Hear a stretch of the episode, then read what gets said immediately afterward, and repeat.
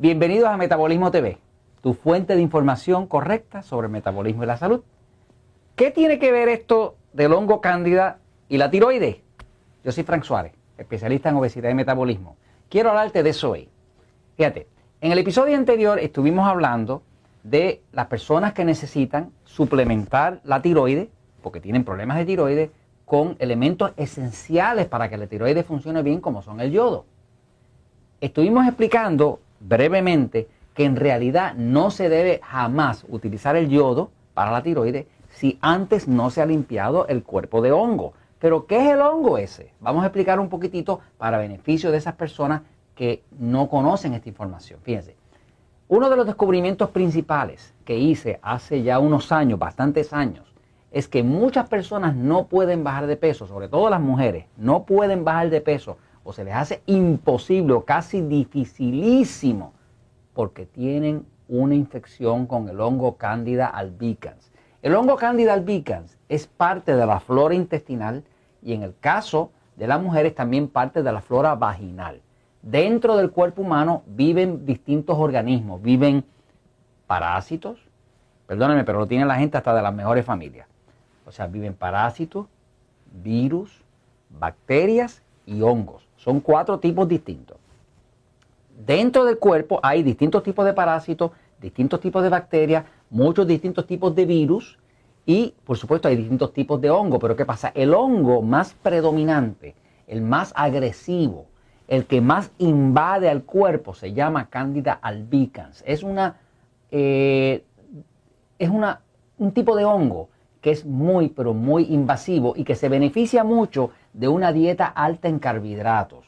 El hongo Candida albicans, Cándida es el nombre del hongo y se llama albicans porque albicans viene del griego de, albino, que quiere decir blanco. Es un hongo blanco. Eso que llama la gente por ahí, en nuestro país, acá en Puerto Rico, le llaman sapo, que es que le sale unas manchas blancas en la lengua a un bebé o a una persona, eso es el hongo cándida. Por acá le llaman sapo, en otros países le tienen otros nombres. Eh, es un hongo blanco. A veces las mujeres que están dando el seno para darle a amamantar a su bebé, se les pone el pezón blanco. Ese es el hongo cándida. Se llama albicans porque es blanco. Eh, tengo un amigo que me contó una cosa horrorosa y es una persona que es este amigo que ha bajado de peso, qué sé yo, 60 eh, libras. 60 libras son como 22 o 25 kilos. Este, él se dedica a embalsamar cuerpos. Es un trabajo. Alguien tiene que embalsamar los cuerpos, los cadáveres, ¿no? Y me dice, Frank, me di cuenta después de leer tu libro de que eso blanco que yo veía en el, dentro del cuerpo de una persona gorda o que era diabética era el hongo cándida. O sea que cuando una persona tiene mucha gordura o tiene eh, diabetes, pues va a tener mucho hongo. Hay cosas que a veces uno no quisiera ni hablarlas, pero son parte de la realidad y uno no puede resolver un problema que uno desconoce. Así que que ese hongo cándida lo tenemos todos. O sea, si usted es humano y vive en el planeta Tierra, usted nació con hongo, hongo cándida porque es parte de la flora tanto del hombre como la flora de la mujer, que incluye la flora vaginal. Entonces, este hongo como tal se supone que sea no más del 10% de la flora intestinal y vaginal. O sea, que ocupe el 10% de esa flora. Es como cuando usted entra a un bosque, usted espera encontrar en el bosque pajaritos, lagartijos, una que otra culebra, algunos insectos. Pero ¿qué pasaría si usted entra a un bosque y lo único que ve son culebras? Pues usted diría, este bosque está enfermo. Pues eso mismo pasa con el hongo cándida. Cuando el hongo cándida se regenera y se reproduce, que se llama una infección sistémica, ocupa la gran mayoría de la flora intestinal y la gran mayoría de la flora vaginal. Quiere decir que compite favorablemente con los otros organismos, los desplaza y se queda con el pedazo para él. ¿Qué hace que un hongo como el hongo cándida pueda invadir tan fuertemente el cuerpo y pueda ocupar el espacio y quedarse con el territorio? Pues lo hace la dieta alta en carbohidratos refinados, pan, harina, pizza, chocolates, azúcar, refrescos azucarados, eh, jugos dulces, todo lo que sea dulce que sea carbohidrato refinado, es lo que adora ese hongo y lo que lo hace reproducirse.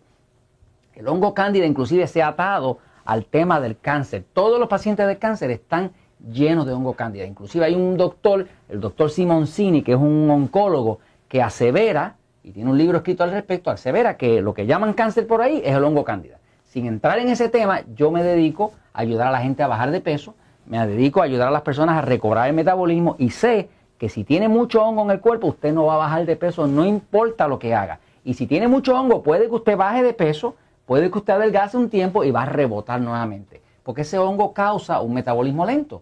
Y al causar un metabolismo lento, entonces su cuerpo tiene, tiene más tendencia para acumular la grasa que para quemarla. Lo cual hace que a usted se le hace una lucha imposible de ganar. Porque a la larga usted es vencido o es vencida por la resistencia que hace ese hongo ahí al causar un metabolismo lento. Entonces, el hongo cándida como tal es parte de la flora.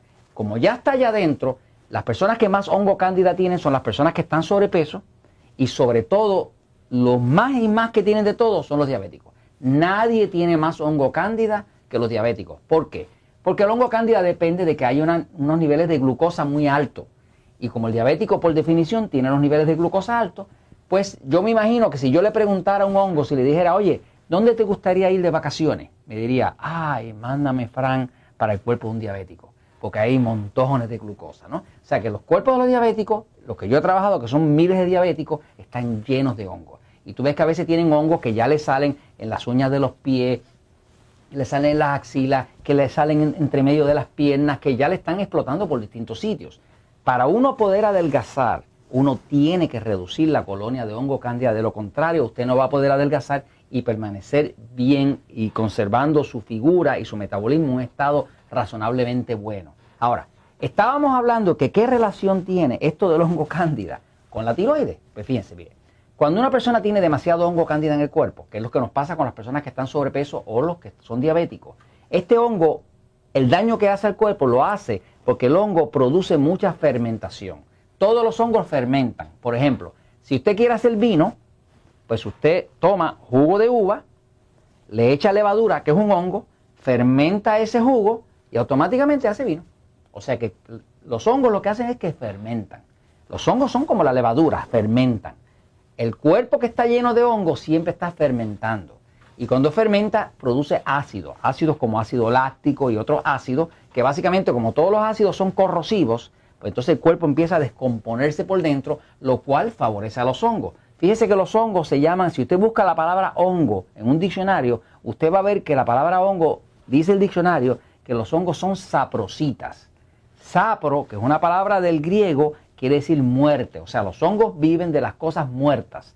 Por lo tanto, cuando una persona tiene mucho hongo en el cuerpo, eso quiere decir que hay muchas células muriéndose dentro del cuerpo y el hongo aprovecha para comer ahí eh, son como un tipo de parásito para vivir de ese cuerpo, ¿no? Así que una de las formas de recobrar la salud es eliminar o reducir ese hongo lo más posible. No se puede eliminar completo, porque Papá Dios lo puso ahí y es parte de la flora intestinal y de la flora, de la flora vaginal. Así que lo que queremos es reducirlo en tamaño, en su, en su avance. Queremos reducir esta infección sistémica para que la persona pueda recobrar su metabolismo. Cuando hay mucho hongo, pues va a haber mucho ácido porque hay mucha fermentación. Todos esos ácidos afectan la tiroides.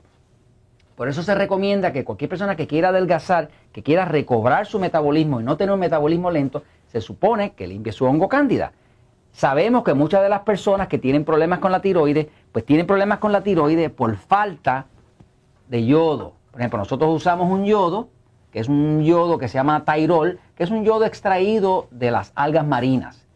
Eh, esto se utiliza porque suplementa la tiroides para que la tiroides pueda realmente funcionar bien. Muchas de las personas que toman medicamentos como Sintroid y demás, realmente lo que están es falta de yodo, pero el yodo no se puede utilizar a lo loco. El yodo hay que saberlo usar y sobre todo hay que limpiar los hongos primero. La secuencia correcta es que uno, por ejemplo, nosotros usamos un producto que se llama Candiseptic, pero usted puede conseguir en su país cosas parecidas, que sea con ajo, con orégano, este, este, es un producto especial que ya tiene flora intestinal y todo lo otro que se necesita, porque no solamente limpia el hongo, sino también reemplaza y pone ahí la flora buena. Desgraciadamente las personas que han usado mucho antibiótico, pues han perdido, a través del uso de antibióticos, han perdido su flora intestinal y su flora vaginal, que es la flora buena, que son las bacterias buenas que están ahí, que combaten contra el hongo. Al perder esa flora intestinal o vaginal, con el uso de los antibióticos, ahora el espacio queda abierto para que los hongos ataquen. Muchas personas que han utilizado antibióticos han perdido su flora. Si tras de usar antibióticos consumen mucha harina, pan, pizza, Coca-Cola, lo que sea que sea dulce y mucho carbohidrato, pues entonces alimentan el hongo y el hongo crece. Y como ya no tiene competencia de la flora intestinal, pues entonces la persona queda expuesta totalmente a un ataque invasivo de este hongo. En la secuencia que nosotros usamos exitosa y que usted va a ver que se explica en el libro de Poder de Metabolismo, es una secuencia donde hemos descubierto que primero uno limpia los hongos y después suplementa con, con algo como tairol o con yodo, ¿no? Pero nunca se le ocurra suplementar el cuerpo con yodo si antes usted no ha limpiado los hongos. Porque como el yodo es fungicida y mata hongos, pues puede usted encontrarse sintiéndose muy mal cuando el yodo empieza a matar los hongos que se supone que usted quitara con un programa de alimentación correcta y demás. ¿no? Así que les menciono esto porque sí hay una relación directa entre los problemas de la tiroides y las infecciones con el hongo cándida. Muchas de las personas que limpian su hongo cándida, que lo reducen, notan que su tiroides se estabiliza. Inclusive pueden reducir el medicamento y en algunos casos se pueden hasta eliminar el medicamento con la ayuda de su médico. ¿Sabe qué? La verdad siempre triunfa, pero hay que saberla.